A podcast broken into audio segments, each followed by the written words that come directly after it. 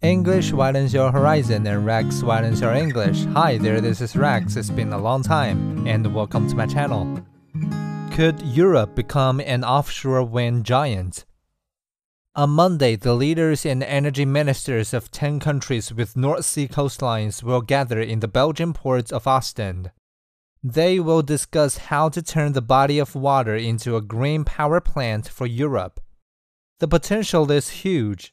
The North Sea is blessed with the unpleasantly gusty but powerful winds needed to keep offshore wind turbines spinning.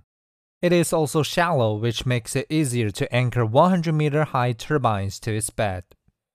At an initial summit in Denmark last year, Belgium, Denmark, Germany, and the Netherlands pledged to more than quadruple their combined offshore power generation capacity to at least 150 gigawatts by 2050, five times Europe's and three times the world's current total.